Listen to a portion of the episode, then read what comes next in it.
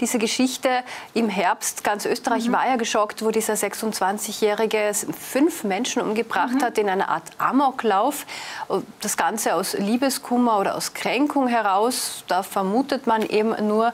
Und heute beim Gerichtsprozess hat er ja die Tat bekannt. Er mhm. wollte aber nichts Näheres dazu sagen. Er hat nur mhm. beschrieben, wie er vorgegangen ist mhm. und ist dann in Tränen ausgebrochen. Mhm. Wie bewerten Sie denn das? Naja, was man vor dem Prozess sagt und nicht, kommt auch darauf an, wie man gebrieft wird, nicht? Das hat nichts unbedingt damit zu tun, wie man im Tatzeitpunkt beisammen war. Äh, ich kann ganz detailliert zu ihm natürlich nicht sagen. Ich habe ihn ja nicht untersucht und das wird die Gutachterin festgestellt haben. Äh, Tatsache ist, dass es kein Amoklauf ist, sowas. Ist eine, ein Amoklauf ist ja ein ungerichtetes Geschehen. Das heißt, hier kommen sehr viele Unbeteiligte zum gewissermaßen Handkuss, aber hier werden also Unbeteiligte betroffen dort ist es ja letztlich im übertragenen Sinn, ist der Tatort ein Kränkungsort. Nicht? Äh, das ehemalige Haus, äh, die Freundin mit dem Ex-Freundin, mit dem neuen Freund, äh, die Eltern. Und was sich hier abgespielt hat, das wissen wir ja nicht, nicht. Tatsache ist, dass dieser junge Mann mehrfach hin und her gewechselt haben soll, bis er seine Waffe geholt, was immer das heißt. Ähm, Tunnelblick heißt letztlich für uns Forensiker, dass jemand eine eingeengte Wahrnehmung hat.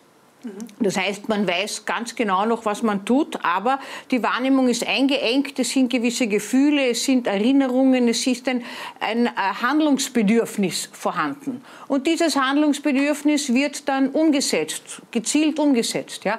Was er beim Prozess sagt, wir wissen nicht, was Anwalt ihm, anwaltlich ihm geraten wurde. Nicht? Mhm.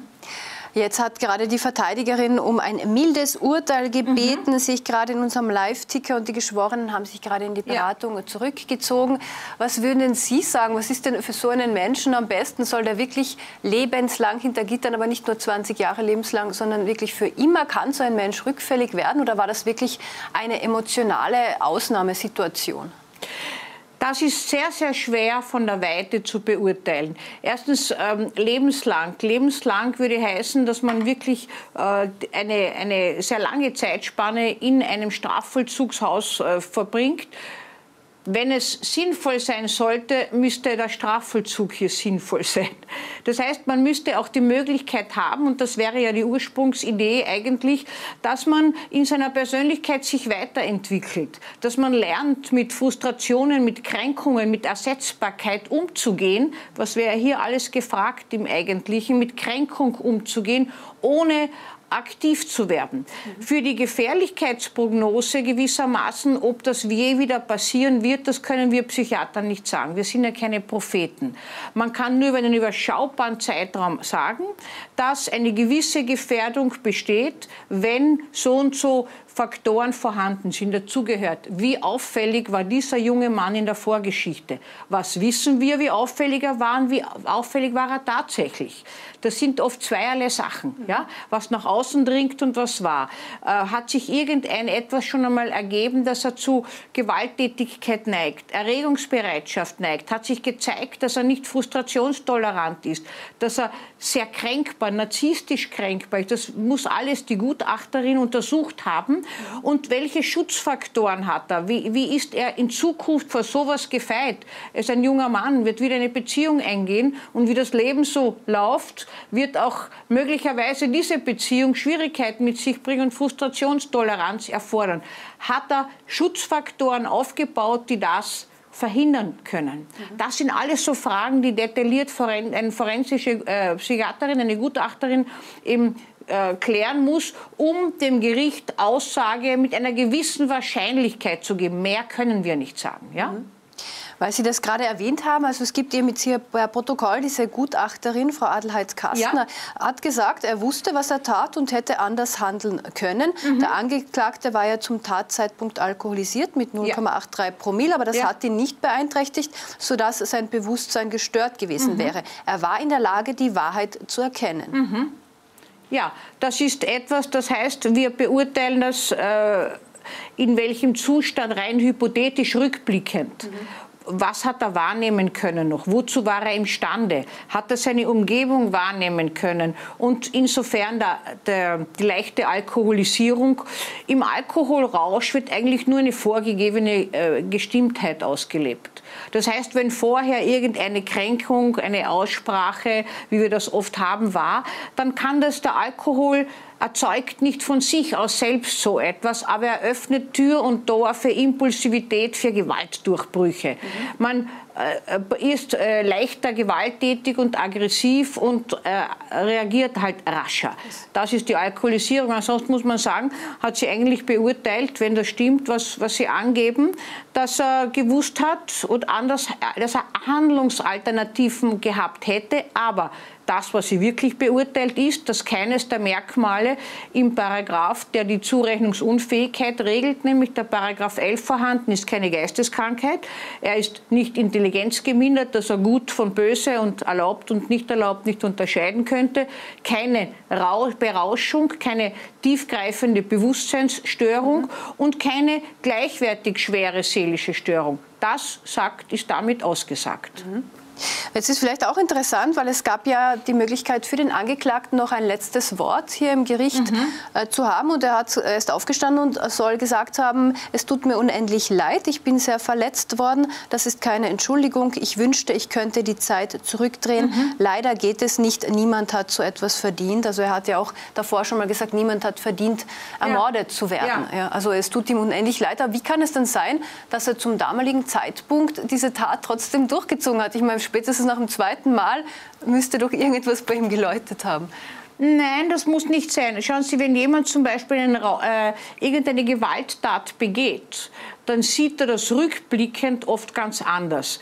Äh, Täter und Täterinnen sagen dann, das hat mit mir gar nichts zu tun, das kann nicht ich gewesen sein. Schauen Sie, wie ich ruhig bin und weiß Gott was erklären alles, mhm. mag alles sein, aber Tatsache ist, dass diese Tat so passiert ist, dass man in einem gewissen Spektrum, könnte man sagen, klar geordnet gehandelt hat, aus einer Gekränktheit heraus, äh, weil Sie vorher gesagt haben, hätte ihn jemand aufgehalten. Also ich weiß nicht, wie es dem gegangen wäre, wenn, wenn, wenn den wir aufgehalten hätte. Mhm. Ja?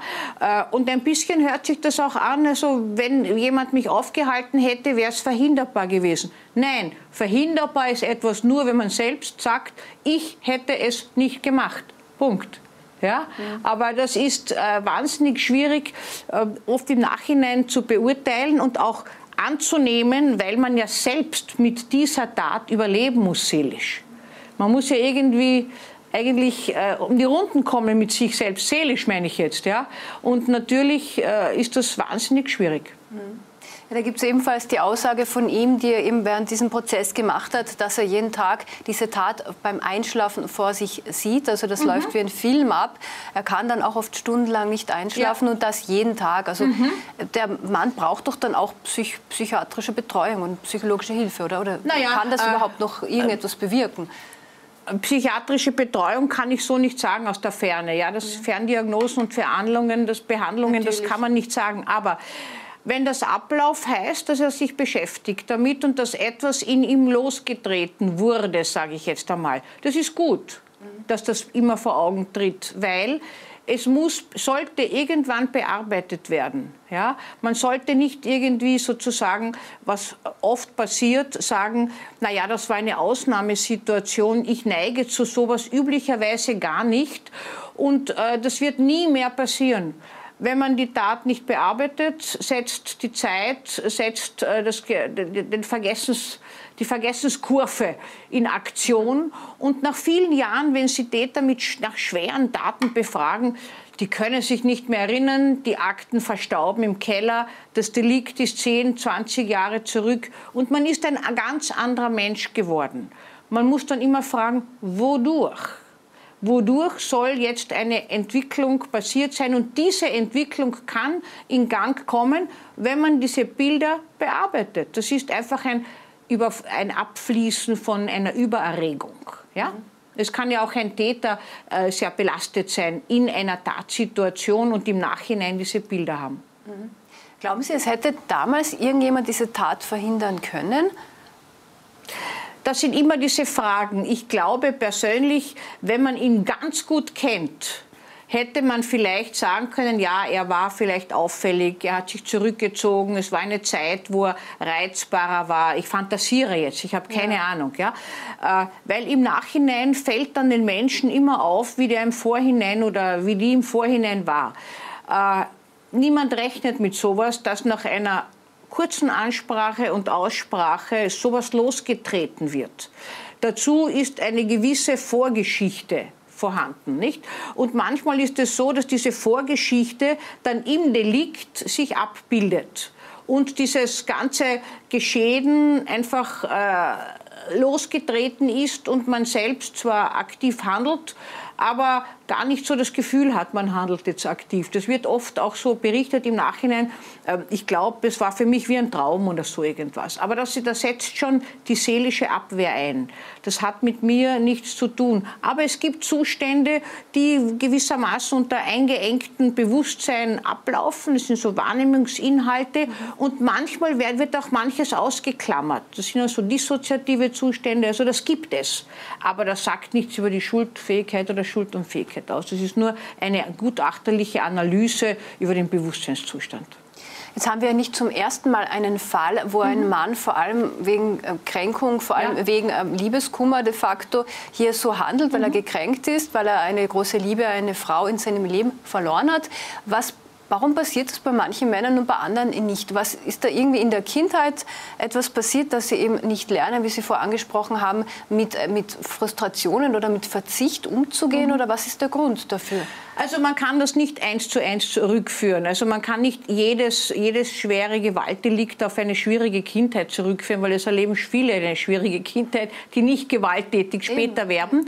Äh, dass der Großteil nicht so handelt, liegt daran, dass, es, dass wir bessere Schutzmechanismen haben äh, und dass wir gewissermaßen Kränkungen nicht so im Alles oder Nichts agieren müssen. Das heißt, man muss nicht eine ganze Familie auslöschen, um mit dieser Kränkung fertig zu werden, sondern man ärgert sich vielleicht, hat sonst verschiedenste Gedanken, von mir aus mörderische Gefühle, aber setzt die nicht um. So ist der Großteil ausgestattet. Nun gibt es Menschen, die das schlechter können. Wodurch sie das schlechter können, wissen wir nicht. Das kann eine gewisse Bereitschaft sein, das können gewisse Lebenserfahrungen sein, das kann eine gewisse Anlage sein und auch eine Konstellation in einer Beziehung. Manchmal gibt es Beziehungen, wo der Einzelne das Gefühl hat, ohne den anderen nicht mehr überleben zu können. Auch wenn das gar nicht stimmen kann, ist das ein seelisches Gefühl.